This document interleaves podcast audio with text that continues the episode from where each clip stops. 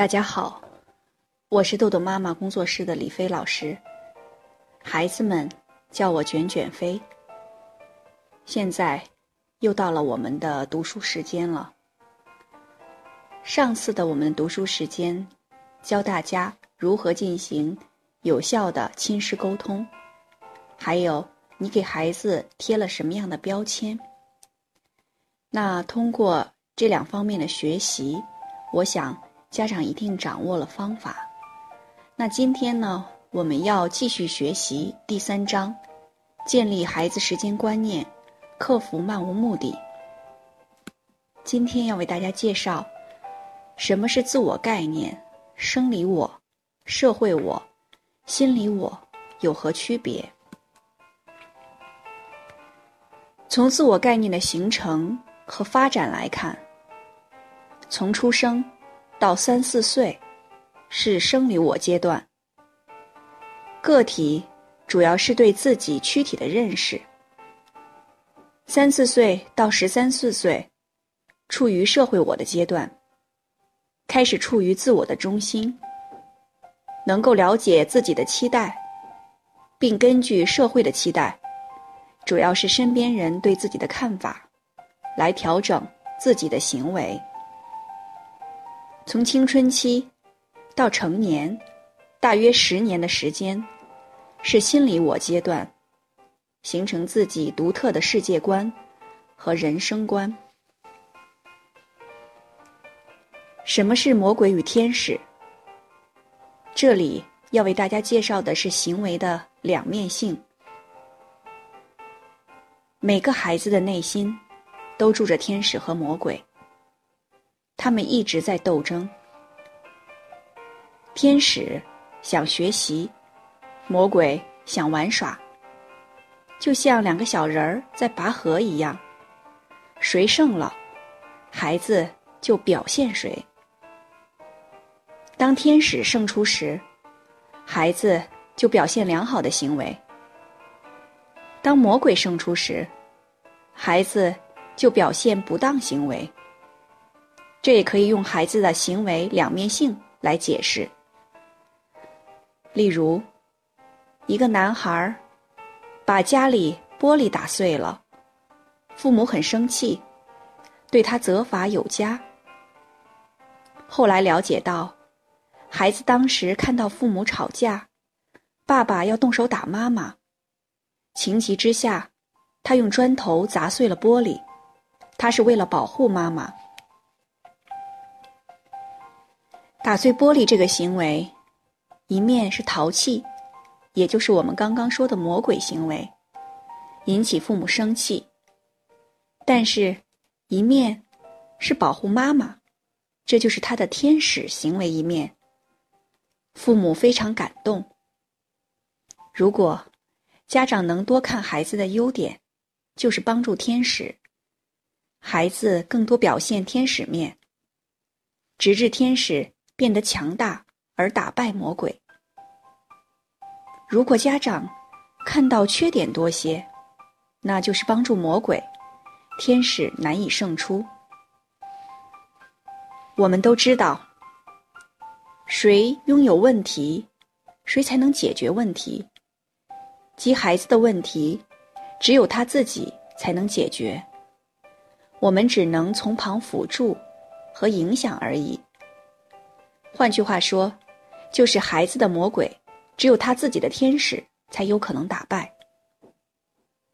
魔鬼生来很强大，天使生来很弱小，后者更需要鼓励和支持。什么是错误递减？又叫事物说？心理学家桑代克。做过很多动物实验，其中，恶猫逃出问题箱，是他的经典实验之一。他把恶猫放入箱子，一开始，恶猫只是无目的的乱咬、乱撞。后来，偶然碰上脚踏板，恶猫打开箱门，逃出箱子，得到了鱼。接着第二次，桑代克再把恶猫关进箱子中。如此多次重复，最后，猫一进入箱中，即能打开箱门。他认为，学习的过程是一种渐进的尝试错误的过程。在这个过程中，错误的反应逐渐减少，而正确的反应最终形成。这就是事物说、错误递减的过程。孩子正确行为的形式，也遵循尝试错误、错误递减的规律。只要孩子的错误越来越少，就是进步，就是学习。家长和老师对孩子的期望，应该符合这个规律。不要期望孩子的错误行为立即消失，要给予孩子犯错和改正的机会。例如，今天的作业错了五道题，下周。错了四道题，今天犯规三次，下周犯规两次。这周忘记作业三次，下周忘记两次。期中考试九十分，期末考试九十一分，期末考试八十五分，但是上次计算题错了，这次全对。总之。评判孩子的标准是人为的，教育者的智慧在于看到孩子尝试错误过程中所付出的努力，以及错误递减的项目，并用语言表达出来，让孩子看到自己的进步，从而增强对自我的评价，这才是孩子进步的内在动力。什么是皮格马利翁效应？皮格马利翁效应，也叫罗森塔尔效应或期待效应，由美国著名心理学家罗森塔尔和雅各布森提出。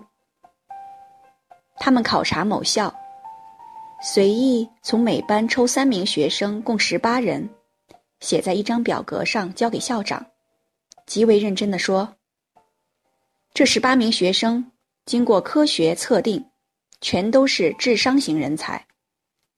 事过半年，他们又来到该校，发现这十八名学生的确超过一般，长进很大。再后来，这十八人全都在不同的岗位上干出了非凡的成绩。这一效应就是期望心理中的共鸣现象。皮格马利翁效应告诉我们，人们会不自觉地接受自己喜欢、钦佩、信任和崇拜的人的影响和暗示。因此，对一个人传递积极的期望，就会使他的进步更快，发展得更好。反之，向一个人传递消极的期望，则会使人自暴自弃，放弃努力。皮格马利翁效应，在学校教育中表现得非常明显。受老师喜爱或关注的学生，一段时间内学习成绩或其他方面都有很大的进步；而受老师漠视甚至歧视的学生，就有可能从此一蹶不振。一些优秀的老师，也在不知不觉中运用期待效应。来帮助后进的学生。同理，家长对孩子的积极暗示和积极期待，对孩子的进步作用也非同小可。好，今天的内容就到这里结束了。如果您想下载时间管理训练的工具，请关注公众号“豆豆妈妈儿童时间管理”。感谢您的倾听，我们下次再见。